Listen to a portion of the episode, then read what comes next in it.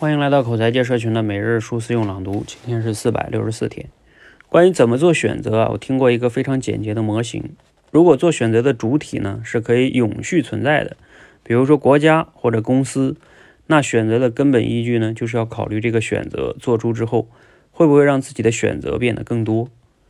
如果每次选择呢看起来都占便宜了，但自由的选择权变少了，这就是坏的选择。另外一种情况呢？选择的主体是有限存在的，比如我们人终有一死，那选择的原则就变了。不要让选择越来越多，而是要让选择发生变化。比如说年轻的时候啊，要选择好的配偶，但是不能一生都在这个选择中，要让这个选择推动我进入下一个阶段的选择。比如选定配偶，就好好经营家庭，生孩子。面对有孩子之后的其他选择，当然不生孩子也可以培养自己其他的爱好和人生安排。总结一下就是：永续的主体要让选择越来越多，而有限的主体要让选择不断更新。来自于罗胖六十秒哈，哎，这段话核心呢思想它后边已经概括了哈，不过可能理解起来不是很容易，就是你得先理解啥叫永续的主体，啥叫有限的主体。永续的主体呢，就像他说的啊，你去公司里边，在国家里边，那这个是一个永续一直存在的，不管你在不在，他都还在可能。那有限的呢，就是像婚姻这种哈，那不一样啊，可能往往呢，他让你就选一个，你选完了就 OK 了。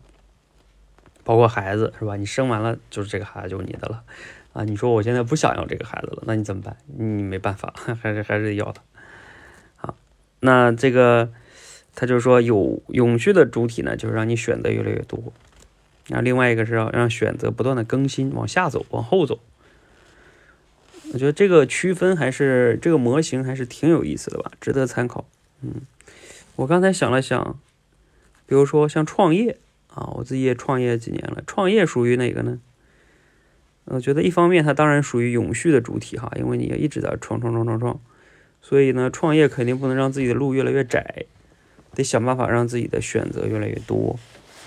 但是呢，同时也得辩证的看，就是创业呢又是一个另外一个方面，它也是个有限的主体。就是你选了一个创业，一个行业，啊，一个领域，一个方向，可能你你也要去聚焦啊，不能总是在想选啊，今天看这个热门你就去做那个，明天看那个热门你就去做那个。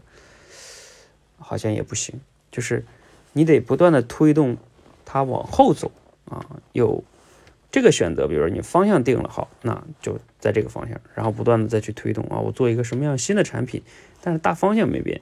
这个产品做完了，我又要推动再做一个新产品，呃，这个就是往后推。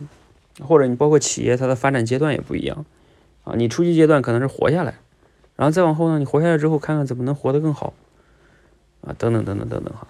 你看，这都都属于不断的往后去选择，所以我觉得这个是一个创业啊，挺有意思的哈，应该是兼顾了啊，这个就是创业难的地方哈。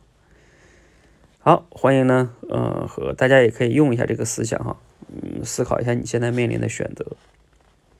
欢迎和我们一起每日数字用朗读，持续的输入、思考、输出，升级认知，练就好口才。